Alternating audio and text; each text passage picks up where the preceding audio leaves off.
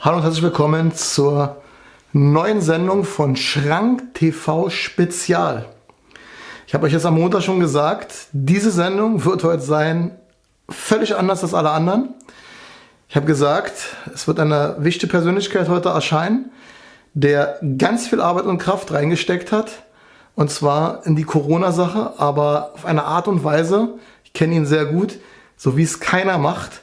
Der ist so tief reingefräst, ob nun das WHO war, Robert Koch Institut, hat es aber so einfach komprimiert rübergebracht. Das ist letztendlich ein Vortrag, wo andere Leute irgendwo bei der AZK oder sonst wo sitzen, wo tausende Leute zuschauen. Ihr könnt ohnehin nicht raus wegen, der, wegen dem Corona-Wahnsinn. Deswegen freue ich mich ganz besonders heute, Olaf Kretschmann bei mir zu haben. Olaf, schön. Hi. Ihr kennt Olaf aus dem Bereich GZ, ist ja der Mann, der hier in Deutschland ich sag mal, vieles in Bewegung gemacht hat, aber hier geht's wirklich um die Corona-Sache. Ich weiß, ja. ich kenne dich ein paar Jahre, dass du gesagt hast, okay, ich will eigentlich von diesem politischen Kram oh, nichts wissen. Was ist jetzt passiert? Weil wenn ich sage, wenn du eine Sache wie so ein Spürhund in, in, annimmst, ja. dann wird etwas ganz Großes. Was ist passiert, warum du jetzt so tief eingestiegen bist? Also äh, das hat einen ganz einfachen Hintergrund. Ich habe ja schon seit längerem aufgehört, Medien zu nutzen. Das weißt du ja auch schon von mir länger. Und äh, bei mir ist es so, wenn du keine Nachrichten schaust, ähm, dann, dann, also mir geht es einfach gut damit, sehr, mhm. sehr, sehr gut damit. Dann gibt es irgendwo einen Punkt, wenn du merkst, irgendwie die Umgebung verhält sich anders als sonst. Das lässt sich nicht vermeiden bei Corona, ne? Das lässt sich irgendwie nicht vermeiden. Und es ist natürlich so, dass auch im familiären Umfeld mhm. etwas zunimmt, was ich vorher so nicht erlebt habe. Und dann frage ich natürlich nach, hey, was ist denn los? Ne? Was, warum geht es dir jetzt nicht so gut oder welche Bedenken sind dir? Und dann wird dir zugetragen, hey, das ist Corona, ganz große Sache, musst du unbedingt wissen. Und äh, in meinem familiären Umfeld ist es eben auch so, dass sich Menschen große Sorgen machen, große Bedenken halt haben. Und ich sage ich, die Bedenken hast du weswegen? Weil dir medial etwas übertragen worden ist. Deswegen hast du diese Bedenken. Und äh, fang an, einfach zu hinterfragen, wie sind die Informationen zu dir gekommen? Hast du die gegengeprüft? Ja, hast du angefangen zu recherchieren, um was geht es da tatsächlich? Und ich habe dann, obwohl ich es eben nie mache oder in letzter Zeit nicht mehr gemacht habe, wollte ich einfach nur für mich selbst kurz verstehen, warum dieser Wahnsinn gerade ist. Es ist so, wir haben ja schon mehrere Sendungen zu diesem Thema gemacht und ich habe oft gesagt, wir bringen nichts mehr dazu. Ich kann es nicht mehr hören. Aber ich kann euch verraten, ich habe ja das Skript schon gesehen die letzten Tage, was Olaf da rausgefunden hat, ist der Knaller. Fangen wir mal an, Olaf, mit dem, was du rausgekriegt hast. Okay, also wir würden machen das einfach so, damit die Leute das auch ein bisschen nachvollziehen können. Wir würden einfach jeweils was einblenden dazu. Alles kein Hexenwerk, sondern aus meiner Sicht ganz einfach, das sind alles validierte Quellen. Man würde sogar sagen vertrauenswürdige Quellen. Also das, was hier zusammengetragen wird, ist eine Information, die ist für jeden zugänglich. Und es geht eigentlich nicht darum, in Frage zu stellen, gibt es ein Virus oder gibt es kein Virus, ist jemand krank oder ist jemand nicht krank, sondern in diesem Kontext geht es wirklich nur um eine medienkritische Analyse, woher kommt etwas und wie, was mache ich aus dieser Information. Und im Kontext von Corona, wir können es ja mal einblenden, gab es schon mal 2002 zu 2003, gab es die äh, SARS-Pandemie, die ist von der WHO ausgerufen worden und das war am, 3, äh, am 12. März. Und das läuft immer ganz offiziell, genauso wie es auch in diesem Jahr gelaufen ist. Das heißt also, es wird verkündet, hallo, jetzt haben wir eine Pandemie. Das heißt, die WHO ist dafür zuständig und jeder hat so ein bisschen das Gefühl, Mensch, die WHO, das ist die Weltgesundheitsorganisation, das ist wie die UNO, die teilt uns jetzt das mit und die, die ganze Welt hat sich daran zu halten. Das hört sich erstmal alles sehr, sehr seriös und abstandsmäßig halt an. Und jetzt kann man sich fragen, was war denn da 2002, 2003? Wie ist denn damit umgegangen worden? Gab es schon mal diese genau diese, diese Art, Menschen zu unterrichten darüber, ja oder nein? Und da kann man einfach folgendes wichtiges Wissen dazu. Man hatte bei diesem SARS-Kontext, ähm, äh, bei dieser SARS-Pandemie hatte man folgendes Problem. Man musste auch genauso dort feststellen, woran liegt das eigentlich? Na, also gibt es da einen Erreger? Was ist das Problem? Und jetzt der Clou. Herr Drosten ist derjenige, der rausbekommt, schon damals, den ersten. Der Herr Drosten, der jetzt fast schon vaterländische Verdienstorden vor Merkel Auf jeden Fall. Ah, okay. Er hat ja auch große Verdienste, also Verdienstorden bekommen des Staates. Ja, okay. das, das kann man ja auch nachlesen. Er ist derjenige, der diesen ersten Coronavirus identifiziert damals kann das natürlich dann publizieren und veröffentlichen. Und äh, jetzt mal losgelöst, wie er das technisch gemacht hat, für all diejenigen, die das tiefer angehen wollen, weil das kann man hier wirklich nur ganz grob anreißen, damit man das gesamttechnisch versteht, kann ich Ihnen empfehlen, das Thema PCR-Test im Detail zu recherchieren. Dabei geht es nicht darum, ist der richtig, ist der falsch, sondern einfach nur zu verstehen, was macht ein PCR-Test ein PCR-Test macht nicht, ich mache es nur ganz verkürzt, vereinfacht, stellt nicht den Virus selbst fest. Ja, das ist ganz wichtig. Die Leute denken, ah, da, da, hat er, da hat er den Virus jetzt gerade gesehen. Das stellt er damit nicht fest, sondern er findet eine bestimmte Sequenz und diese Sequenz deutet darauf hin, dass das der Virus ist. Also jeder, der das tiefer recherchieren möchte, meine Empfehlung ist PCR zu recherchieren. Und jetzt geht es darum, wie wird denn jetzt die Weltbevölkerung damals informiert? Und äh, das läuft nach einer gewissen Mechanik immer wieder ab. Und das passiert dann eben relativ zeitnah. Logischerweise, jetzt muss ich vorstellen, WHO ruft die Pandemie aus. Da müssen jetzt auch die Medien irgendwie mit involviert werden. So wie jetzt eigentlich, was die Leute jetzt so erlebt haben. Genau, und ich würde sagen, sie sind heute natürlich viel professioneller mhm. im Kontext, wie ist das mit den Medien, äh, wie ist die Einbettung der Medien. Hier nur mal ein Beispiel, wie das gelaufen ist. Das ist eine Spiegelinformation, die gelaufen ist. Und äh, hier war sehr interessant, ist eine gewisse Person, die heißt Klaus Stör. Und bei Klaus Stör ist das Interessante, finde ich zumindest.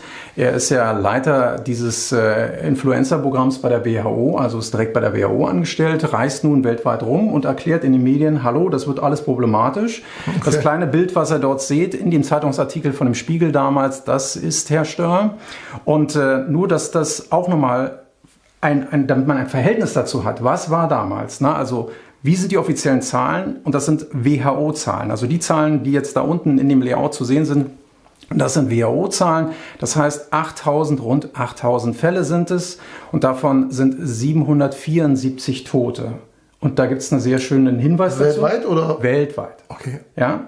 Und da gibt es einen sehr schönen Hinweis dazu. Wahrscheinlich. Oh. Also nochmal kurze Information, wenn man sich also das Originaldokument anschaut von der WHO, steht dort wahrscheinlich drin. Also das ist natürlich auch hochkomplex. Man kann natürlich nicht eine hundertprozentige Zahl vorhersagen. Das ist schon völlig klar. Aber war jetzt so dramatisch, wenn ich mal fragen darf, bei sieben, acht Milliarden äh, Also jeder Tote ist zu viel. Definitiv. Ja. Aber warum wird es so hochgepusht? Ähm, das lasse ich wertfrei, sondern jeder kann erstmal selbst okay. für sich entscheiden, Mensch, das ist damals tatsächlich passiert und jetzt folgendes. Jetzt kann man sich ja fragen, wie ist denn es bei dem nächsten Ausbruch? Ja, und der nächste Ausbruch wartet nicht lange auf sich. Kann auch jeder für sich selbst recherchieren. Auch hier ist Herr Stör wieder unterwegs und erklärt zur Vogelgrippen. Das ist dann im Prinzip die nächste äh, Grippewelle oder Pandemie, Pandemie, die ausgesprochen wird. Auch wieder von der WHO ganz groß natürlich. Das wird jeden ereilen. Gibt überall Artikel. Das ist nur einer beispielhaft. Das ist natürlich in unseren deutschen Medien auch auf allen Medienkanälen ausgewalzt worden. Deshalb, ich will nur ein Beispiel bringen, dass man kurz versteht, das ist auf allen Medienkanälen natürlich gelaufen. Jetzt ist aber vorne interessant. Also dieser Herr Stör, der uns also alle darüber informiert, der bei der WHO, die ja so völlig unabhängig ist, uns informiert, äh, der Mann macht doch 2007 etwas sehr Schönes. Äh, die wenigsten werden wissen, oder die, die sich tiefer damit auseinandersetzen, die werden das wissen. Die WHO sitzt ja in Genf. Und in Genf gibt es auch einen schönen Standort von einem riesen Pharma-Riesen, der heißt Novartis. Und der Herr Stör wechselt so ganz kess von äh, der WHO direkt zur Novartis und macht dort, äh, hilft beim Impfstoffprogramm mit dabei. So, als ob einer von einer äh, Friedensorganisation direkt zum Rüstungskonzern wechselt, so ungefähr. Na, oder anders, also jemand, der, der die Rüstung kontrolliert, jemand, der die, offiziell die Rüstung kontrolliert, wechselt dann zum Rüstungskonzern. Okay. Insofern, also nur sehr vertrauenswürdig, sehr vertrauenswürdig. Eine sehr vertrauenswürdige Person. Also ich will ihn hier nicht diskreditieren. Es geht nur darum, dass man kurz versteht, aha, jemand, der politisch so involviert ist in diesem Prozess, wechselt also zu den Akteuren, die davon zumindest kapitalorientiert ähm, profitieren. Klar. So, jetzt muss man vorne verstehen, dass aber auch hier mal eine Zeitkette. Ähm, Bill Gates ist ein wichtiger Player, der zum Thema Impfen unterwegs ist. Schon seit Jahren. Also Schon seit Jahren. Das wissen auch sehr viele. Es gibt auch immer unterschiedliche Positionen dazu. Also wie ist das zu sehen? Nennt sich immer Philanthrop. Also das ist der Menschenfreund, der uns, äh, sage ich mal, mit dem Thema Impfen weiterhelfen möchte.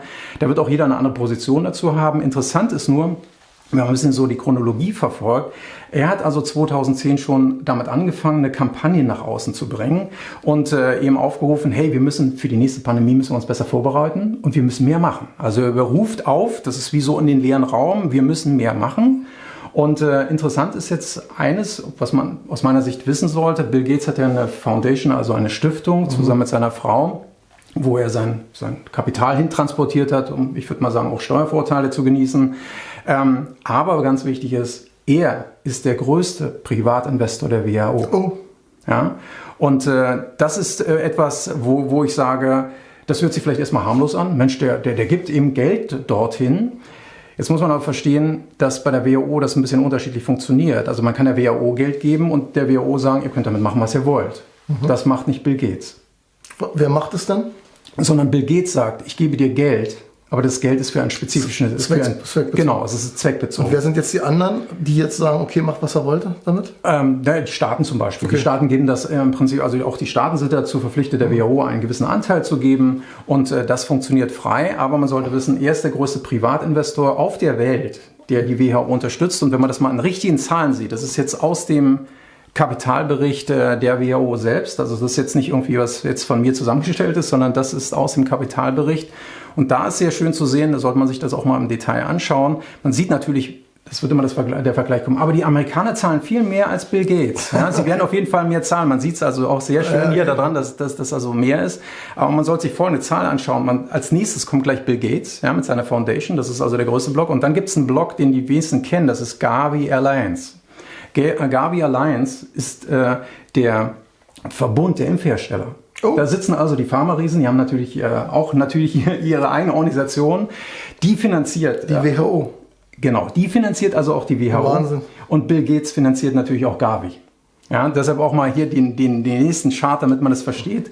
Ähm, die Bill Gates Foundation macht natürlich aus dem Kontext daraus, wenn ich zum Impfen helfen will, finanziert ja alle, die mit Impfen zu tun haben. Also das heißt, äh, von Privatorganisationen hin zu Lobbyverbänden, die damit zu tun haben, hin zu Institutionen, die hier auch in Deutschland sind. Also sowas wie Robert Koch Institut. Na, er kennt ja, ja also, finanziert er auch, gibt auch Geld rüber. Genau, gibt er auch Geld rüber. Er gibt auch Geld in die Charité rüber zu Herrn Drosten. Ja. Also das ist nur, damit man kurz versteht, auch dahin fließt natürlich Geld direkt von ihm für Förderprogramme, für, äh, ja, sage ich mal, auch, auch für das ganze Thema Aufarbeitung äh, zum Thema Impfen. Gerade Bill Gates ist da so ein Thema, was die Leute extrem spaltet. Ja. Da gibt es ja viele, die dann, wenn wir in meinem Format, ich mal erwähne, sind wir böse Verschwörungstheoretiker. Du bist tief reingegangen. Ja. Das sind Fakten, Quellennachweise. Ja.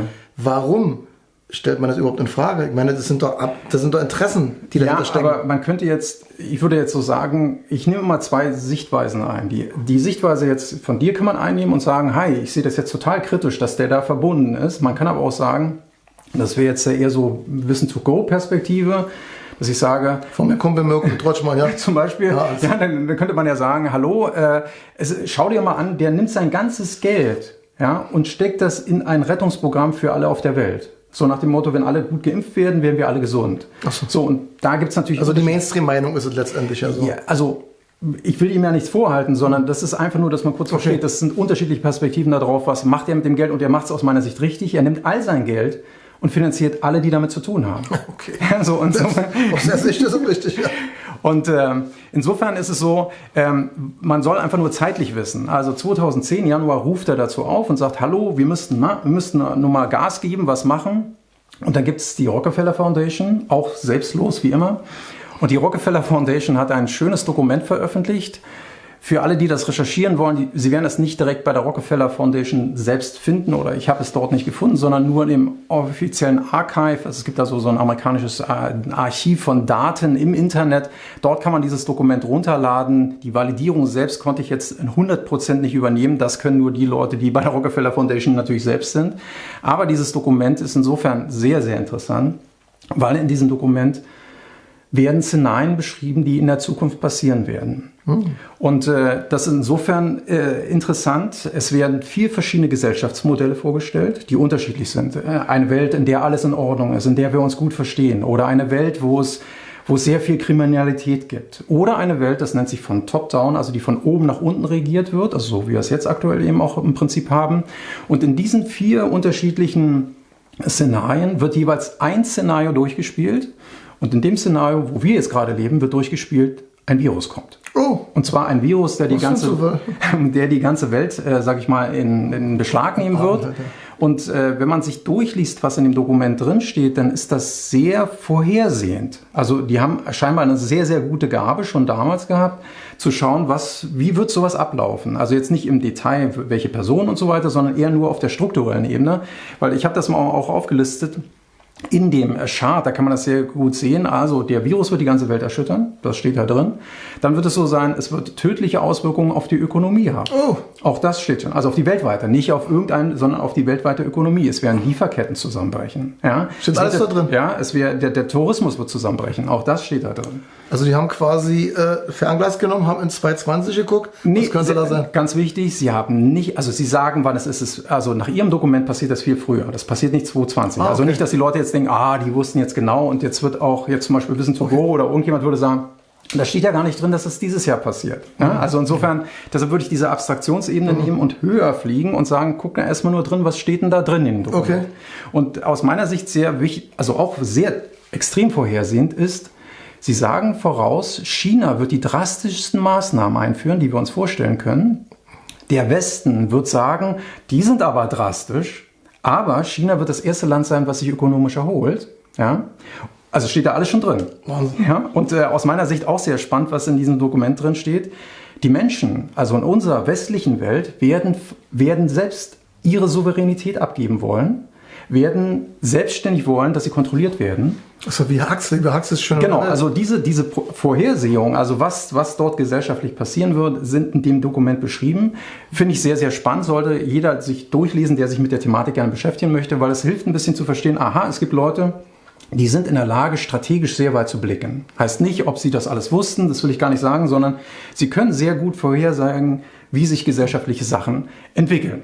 Aber was dann wichtig ist, das war ja 2010, so in der zeitlichen Abfolge passiert dann 2013, also eigentlich genau, wenn man es mal genau nimmt, 2012, also zwei Jahre später, kommt auch so ein Dokument raus für die Bundesregierung, was dann im Prinzip an den Bundestag verteilt wird, was du auch schon mal vorgestellt hast, ähm, wo ich sage, auch hier sehr interessant, also wird ja vom Robert-Koch-Institut, wird ja das, also es gibt zwei Szenarien, für die, die das Dokument nicht kennen. Link ist unten äh, reingeschrieben, auch nochmal, woher ist das Dokument tatsächlich, ist also von der Bundesregierung in dem Sinne ja zur Verfügung gestellt, dem ganzen Volke. Und ähm, da kann man sehr schön lesen, es gibt zwei Szenarien. Ein Hochwasserszenario gibt es und es gibt ein Szenario, dass ein Virus ausbricht, von dem eben auch Deutschland mit betroffen ist.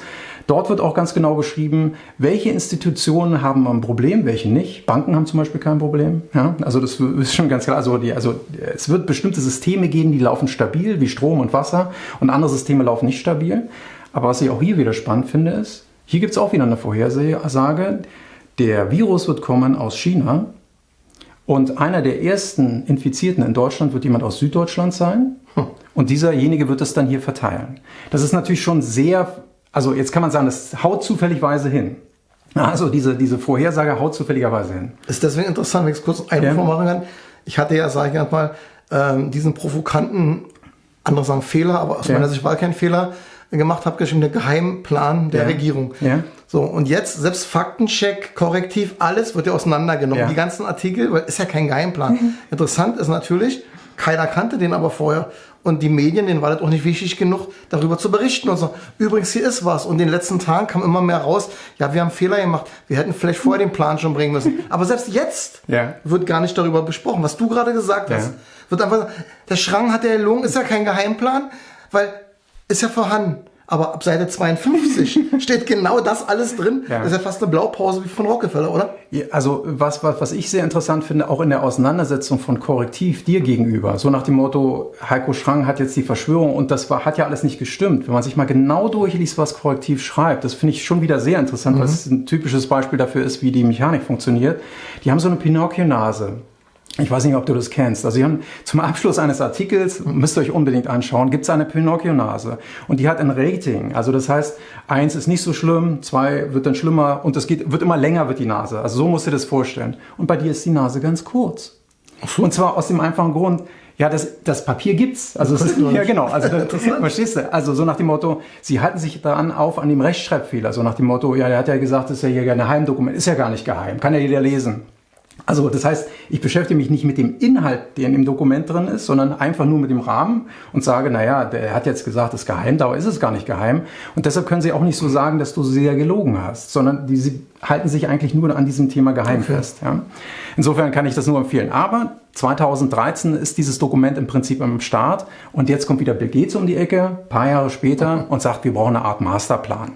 Interessant ist dabei, auch das kann jeder selbst mit recherchieren, Er schafft es, in einem medizinischen Fachjournal einen Artikel zu platzieren, wo er genau beschreibt, was wir denn alles so bräuchten demnächst, ja, dass wieder eine Pandemie ausbricht und dass wir nicht darauf vorbereitet sind auf diese Pandemie. Und äh, hier sehr schön, also er kann dieses Dokument veröffentlichen in diesem Fachjournal und er kann zeitgleich eine Rede halten. Das TED, wer das kennt, also die Leute, die äh, solche Vorträge kennen, die werden das wahrscheinlich kennen. Und hier sehr interessant, was äh, sagt er aus? Er sagt, wir brauchen eine globale Institution, die alles koordiniert die über ausreichende Befugnisse und Finanzmittel verfügt. Und ganz wichtig, wir brauchen eine Pandemie-Simulation. Oh. Also wir müssen das mal probieren. Wie ist denn das tatsächlich? Ja, das müssen wir mal rausbekommen. So, 2015 zu 2018 passiert dann das nächste. Bill Gates muss nochmal nachschieben und sagen, 30 Millionen Tote werden kommen. Äh, es wird so sein, wir müssen uns vorbereiten wie auf einen Krieg. er sagt das auch ganz klar. Er sagt zum Beispiel auch, das, was wir haben, unsere Waffen, die wir haben, sind unsere Impfstoffe. Ja, da, äh, und sein großes Ziel ist natürlich, die Zeit zu verkürzen für eine Impfstoffzulassung. Das ist ein sehr, sehr langer Prozess, das ist auch sehr kompliziert, dieses ganze Thema. Und der wünscht sich einfach, dass man das verkürzen könnte, dass man das einfach viel schneller auf, die, auf den Weg bringt. Und ganz wichtig, er sagt im Prinzip, wir müssten wieder so eine Simulation machen. Also es wird Zeit für eine Simulation. Wir haben es noch nie ausprobiert, also so einen hypothetischen Ansatz, das mal durchzuspielen. Also ist wie die Generäle fast, die sagen, wir haben immer so Krieg fiktiv gespielt, aber jetzt müssen wir doch mal ein paar Bomben fallen lassen. Nee, anders, wir müssen den Krieg mal durchspielen. Also erstmal theoretisch also durchspielen. Erst theoretisch, wir, müssen okay. erstmal theoretisch durchspielen. Und jetzt, na, das ist 2018, was passiert 2019? Vielleicht wird das nicht jeder kennen, aber sollte man einfach in diesem Zusammenhang unbedingt kennen, ist Event 201. Ja, kennen nicht so viele. Macht aber Sinn, sich tiefer damit auseinanderzusetzen. Event 201 findet im Oktober letzten Jahres statt und dort treffen sich Leute aus der ganzen Welt, alles globale Player, mhm. Äh, von Institutionen, von Unternehmen und so weiter und die spielen durch Pandemie. Also jetzt so nach dem Motto, jetzt wird ein Virus ausbrechen, wie müssen wir darauf reagieren? Zielstellung dieses Workshops oder das Ergebnis von denen ist, die großen Unternehmen müssen noch enger mit der Regierung zusammenzuarbeiten, zusammenarbeiten, um erfolgreicher zu sein. Das okay. ist also so die Zielstellung. Wer finanziert Bill Gates. Oh, ist ja ein Ding. Ist ja ein Ding. Also jetzt kommt also die Simulation. Ja, also es, das Ganze wird im Prinzip einmal durchgespielt und ich kann nur raten. Wo können die Leute das nachlesen? unten habe ich einen Link. Also unten habe ich jeweils in dem Chart kann man sehen, ist ein Link, kann jeder auch nachschauen. Ich kann empfehlen einfach, da kann es geht nicht um Stolpern, sondern einfach nur hinterfragen. Hallo, schaut euch mal die vier Teilnehmer an, die ich mal aufgelistet habe auf der rechten Seite. Also da ist dieser Direktor des chinesischen Zentrums für Krankheitskontrolle und Prävention da. Ja, da kannst du sagen, ja, der ist jetzt da, da. Müsste der nicht eigentlich gleichzeitig verkünden, wenn die Pandemie ausbricht? Zum Glück haben wir das schon einmal simuliert und wissen damit umzugehen. Habe ich bisher in den Medien noch nie gehört. Ja, ja? Das ist wirklich eine tolle Sache. So, und auch das Thema ehemalige CIA-Direktorin ist mit dabei. Ja? Jemand von Johnson Johnson ist mit dabei, also von der Pharmaindustrie ist mit dabei. Ähm, und es ist jemand mit dabei von Edelman, kennen sehr wenige. Edelman ist die größte PR-Agentur der Welt, also mit einer der größten, ja. So, und jetzt kann man natürlich argumentieren, na klar muss ja jemand von den Medien mit dabei sein, na klar muss jemand von der Pharmaindustrie mit dabei sein. Trotzdem lohnt sich auf jeden Fall, da tiefer einzutauchen. Wir können das ja hier auch nur, es dient einfach nur anzureißen, damit jeder sich da tiefer mit auseinandersetzt. Was passiert kurz vor Ende 2019? Ähm, Bill Gates hat etwas in Auftrag gegeben, was wahrscheinlich nicht so viele kennen. Bill Gates hat einen Auftrag gegeben, er hätte gerne eine Technologie, wie man einen Chip bei jemand implementiert, der das ist Quanten, also das super kleine äh, Teilchen sind, das, die man optisch überhaupt nicht sehen kann, wo Daten drauf gespeichert sind. Und die sollen dazu dienen, also auch, damit man wieder die offizielle Seite dazu versteht. Ähm, das ist jetzt natürlich keine Verschwörung, das ist jetzt irgendwie, sondern das hilft dabei, wenn du deinen Impfpass vergessen hast. Ja, wenn du jetzt deinen Impfpass vergessen hast und jetzt nicht wüsstest, gegen was bin ich eigentlich geimpft und wann war die Impfung, das würde dann auf dem Chip stehen. Also ist ja die Mutter fast aller Verschwörungstheorien, würde ja bedeuten, wir haben immer gesagt, also du nicht, aber ich seit Jahren, darauf läuft es hinaus, irgendwann werden die Leute alle geschippt, dann wird gesagt, also zum Negativen für ja. die Menschen, das ist eine Verschwörungstheorie. Aber jetzt sagt man, so es bei dir ja. gerade raus, Nein, ist ja was völlig anderes. Du merkst ihn gar nicht, sondern du bist zu deinem Schutz. Du weißt doch denn, dass du geimpft bist. Und damit ist was völlig anderes. Sie sind trotzdem alle geschippt, aber es ist was anderes. Ja, also, in, so, also so, so könnte man es äh, natürlich auch sehen. Äh, interessant finde ich dabei, dass Bill Gates das Institut beauftragt hat. Also es hat denen den Job gegeben. Hey, entwickelt das bitte technologisch und ich finanziere euch dafür, dass er das macht. Und die haben das auch tatsächlich hingekriegt. Insofern alles top äh, geleistet. Und was passiert jetzt kurz vor Ende des Jahres? es passiert etwas, dass etwas ausbricht.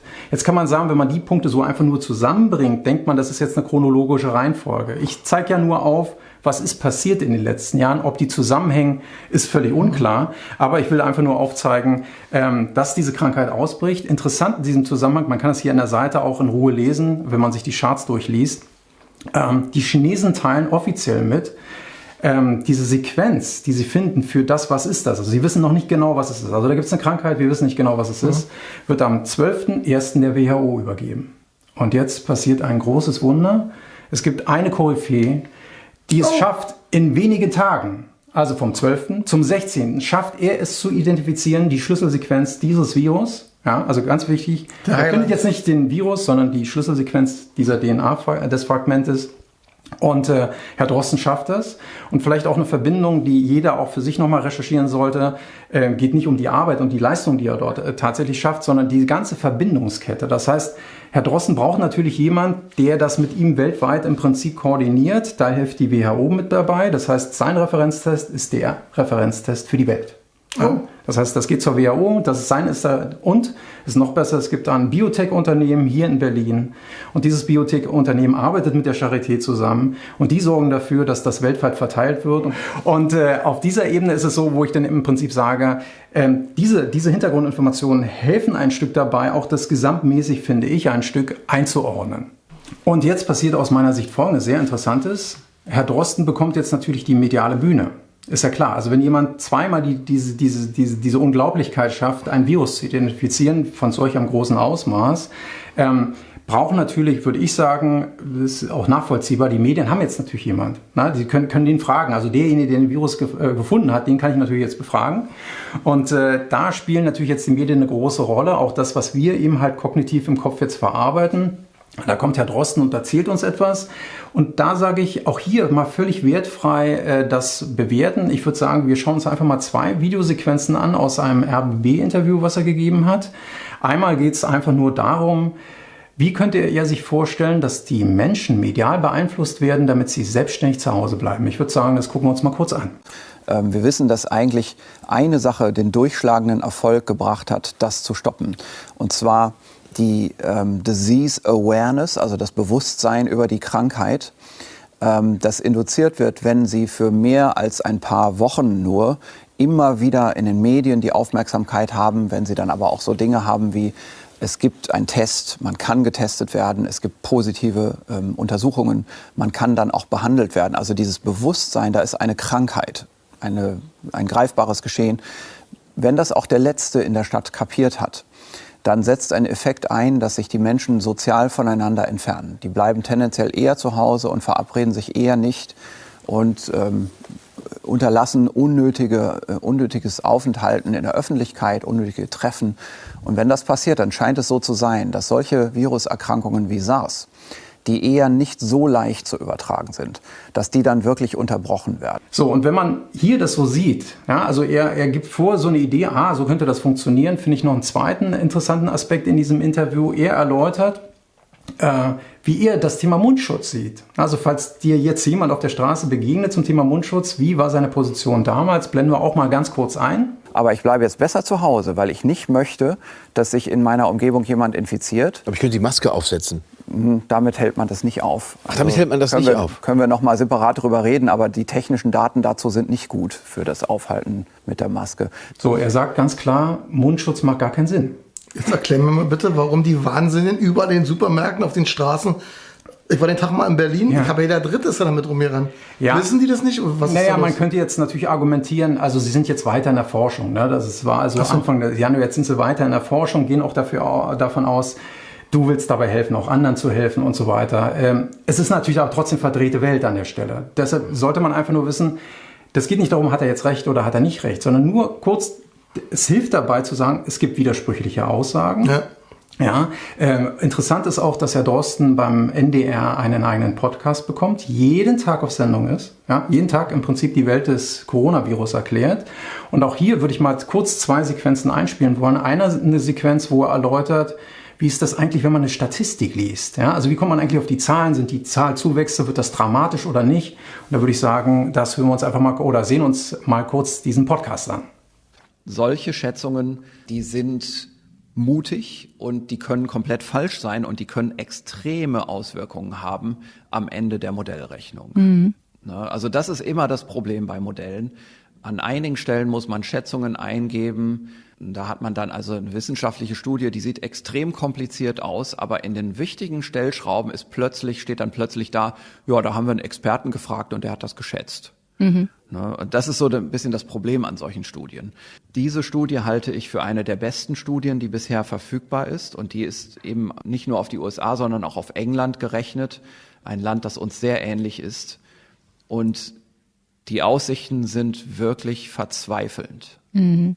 Es ist wirklich schlimm, was man da unterm Strich draus liest aus dieser Studie. Und wir müssen uns jetzt hinsetzen und miteinander sprechen über Möglichkeiten. Er sagt, es wird, also es wird einfach fürchterlich.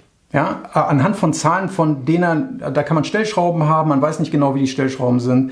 Und da kannst du dich fragen, ist cool, also natürlich, er hat die Fachexpertise, haben wir nicht. Ja, also ich habe jetzt nicht die Fachexpertise zum Thema Virus, habe ich nicht, ne? kann, kann mir darüber kein Urteil erlauben.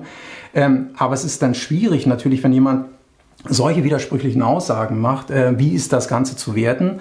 Und äh, deshalb macht es Sinn, die Player auch in diesem medialen Spiel zu verstehen und wir kennen ihn alle, den Herrn Wieler, also zumindest alle, die Medien schauen. Ich habe mir das jetzt für ein paar Tage nur angetan. Ich werde das jetzt nicht wieder tun. Ich werde mich wieder geistig reinigen. Es ist, ähm, es ist einfach nur, um das Beispiel aufzuzeigen. Ähm, Herr Wieler ist ja jemand, der vom RKI ist. So, RKI als Robert-Koch-Institut ist die Bundesregierung. Das muss man einfach auch ein Stück verstehen. Wissen ja die wenigsten. Äh, ist es denn offenkundig oder außen kommunizieren Sie es auch so? Weil ich habe das Gefühl, ja, ja. dass viele denken, ist die Stiftung Warentest sowieso eine ja, neutrale also, Organisation. Also äh, man muss sich einfach das im Klaren sein, wenn Herr Spahn mit ihm zusammen auftritt, mit Herrn Wieler auftritt, das ist, das ist die, wie die ist, ist eins. Ist einfach eins. Ne? Es ist also Teil eines Bundesministeriums. Ja, insofern und sie gehören auch offiziell dazu. Das ist also kein, keine, keine Verschwörung, kann auch jeder nachlesen. Insofern ist äh, alles eindeutig. Aber man muss sich immer dessen bewusst sein. Es ist die Bundesregierung. So, und das heißt also, wenn mir da jemand was verkündet, ist so, als wenn Frau Merkel was verkündet. Mhm. So, und da kann jeder seine eigene Gewichtung reinsetzen, wie ernst oder wie, wie, wie, wie ist die Person mit mir in Verbindung? Ist sie jetzt wirklich herzverbunden? Also, ja, Beispiel Frau Merkel, also wenn mhm. wir davon ausgehen, dürfen wir denen nicht ein Wort glauben.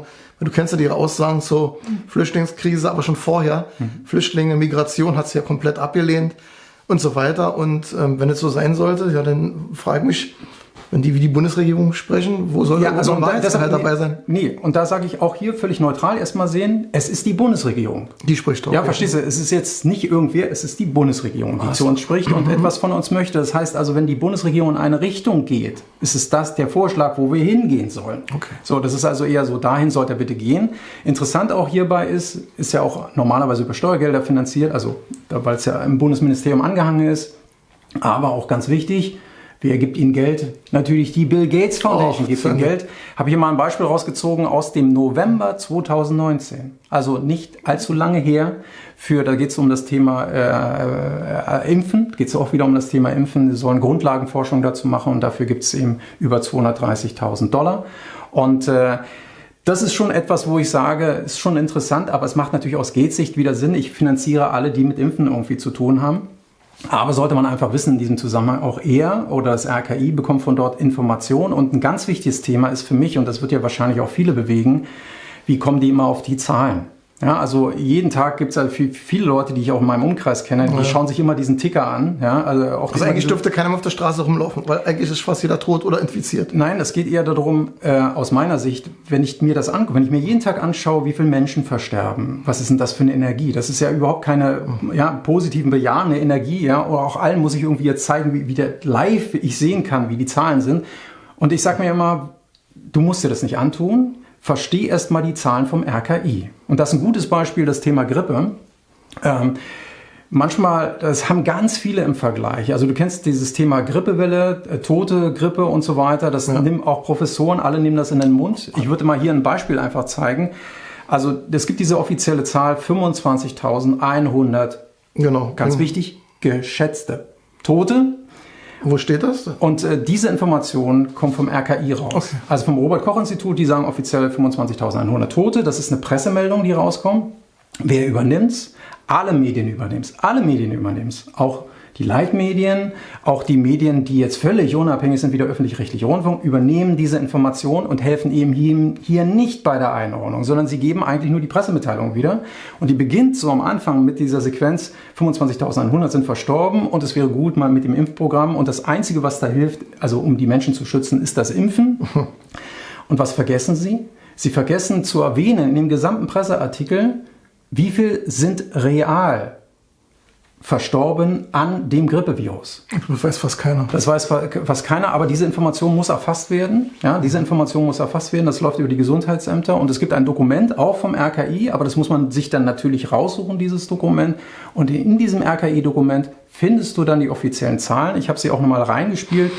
Es sind 1674 Menschen die da dran verstorben sind. Warum sprechen die von 25.000? Alle, jeder, den ich kenne, sprechen, das war doch die, das Grippejahr schlechthin, 25.000 verstorben. Wie kann das sein? Das RKI, das ist jetzt sehr, sehr, stark vereinfacht. Wie gesagt, das jedes einzelne Thema ist eine halbe Stunde Vortrag eigentlich normalerweise. Ähm, RKI macht etwas sehr Spezielles. RKI sagt, es gibt die Grippesaison und es gibt die Nicht-Grippesaison. Wir schauen uns an, wie viel sterben während der Nicht-Grippesaison und wir schauen uns an, wie viel sterben während der Grippesaison. Und diese Differenz, das ist natürlich noch ein mathematisches Modell, was dahinter ist.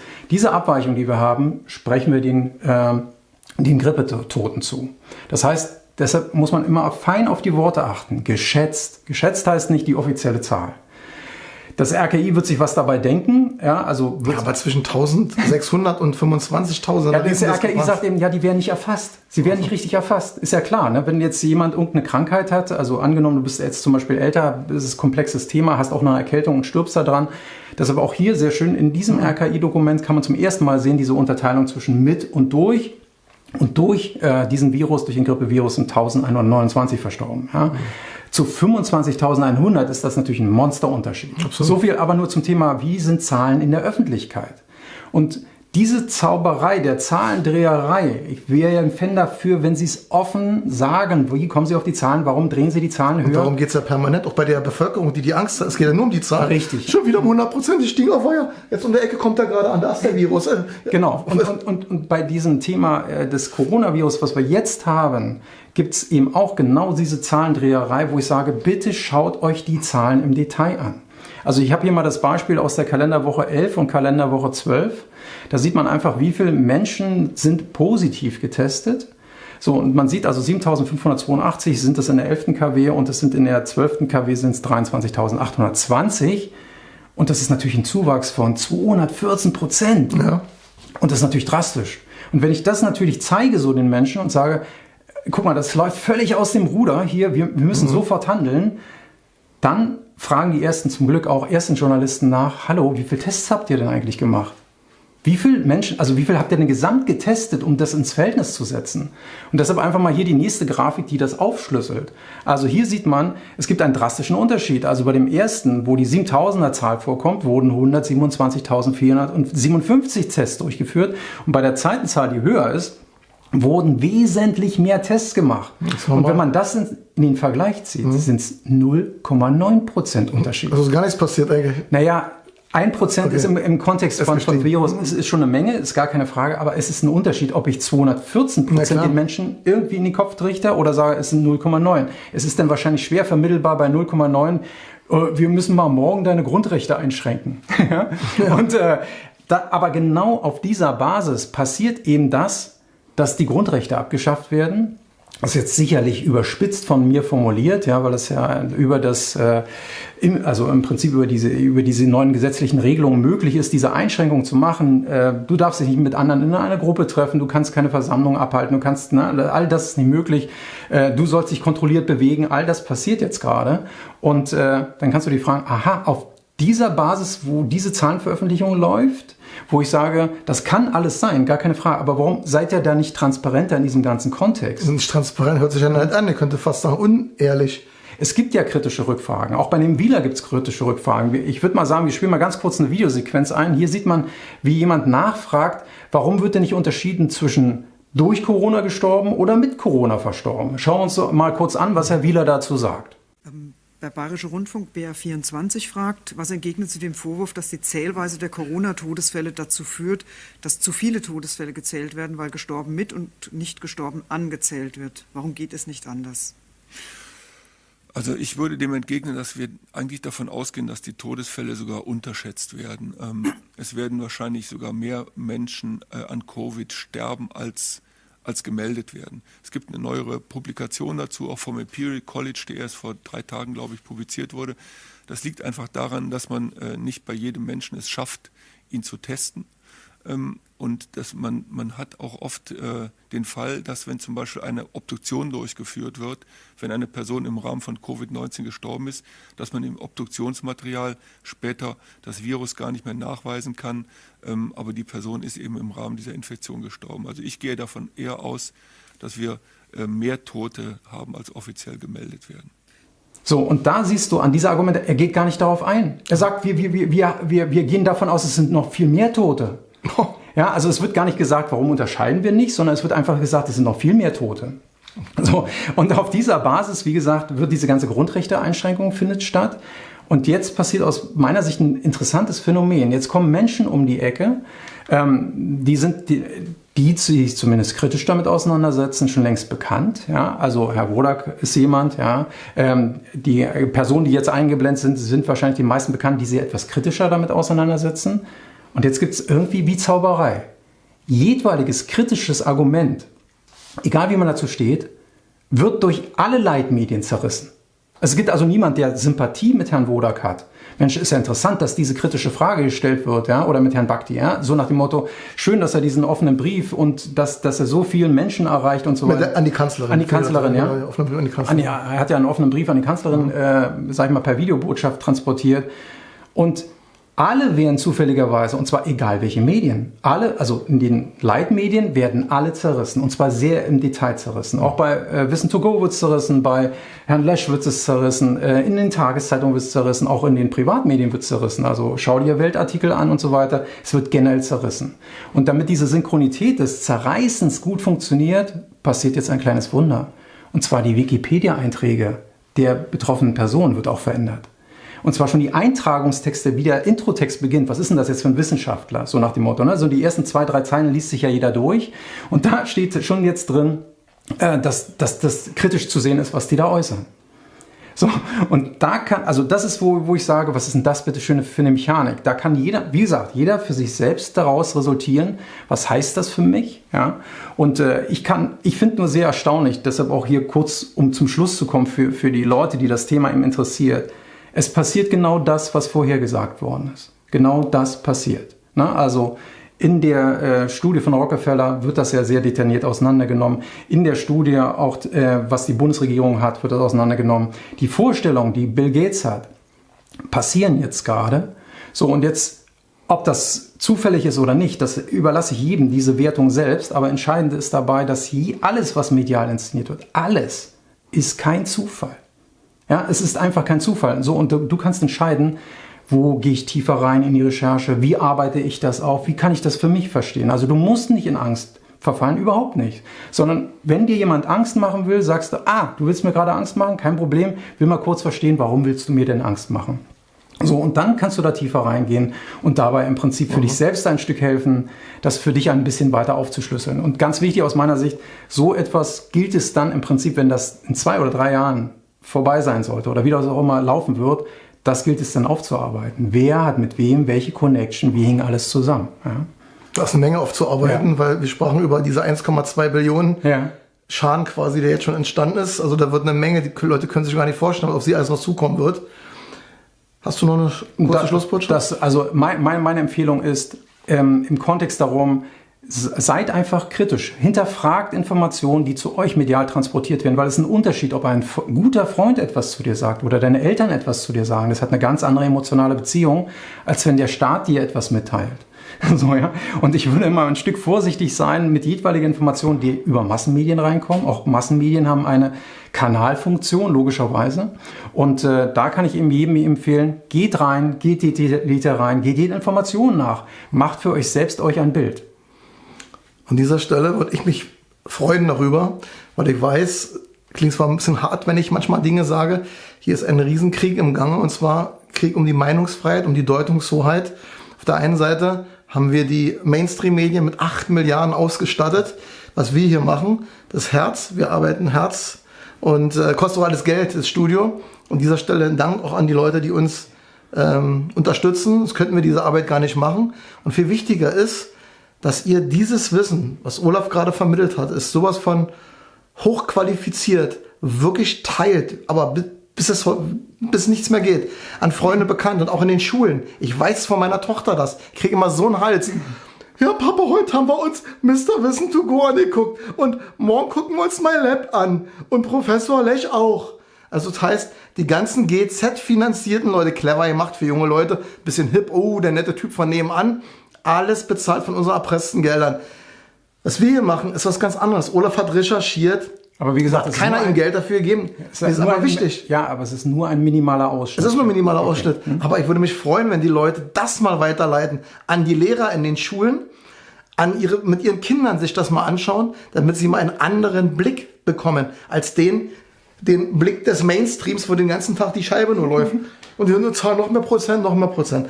Olaf, vielen Dank Gerne. für diese wirklich tolle Ausarbeitung. Dankeschön. Vielen Dank an Olaf, dass er das für euch wirklich so gut aufbereitet hat. Und bei all dem denkt immer daran, nur wer gegen den Strom schwimmt, der gelangt zur Quelle, denn nur tote Fische schwimmen mit dem Strom. Vielen Dank. Euer Heiko. Danke. Danke. Tschüss. Tschüss.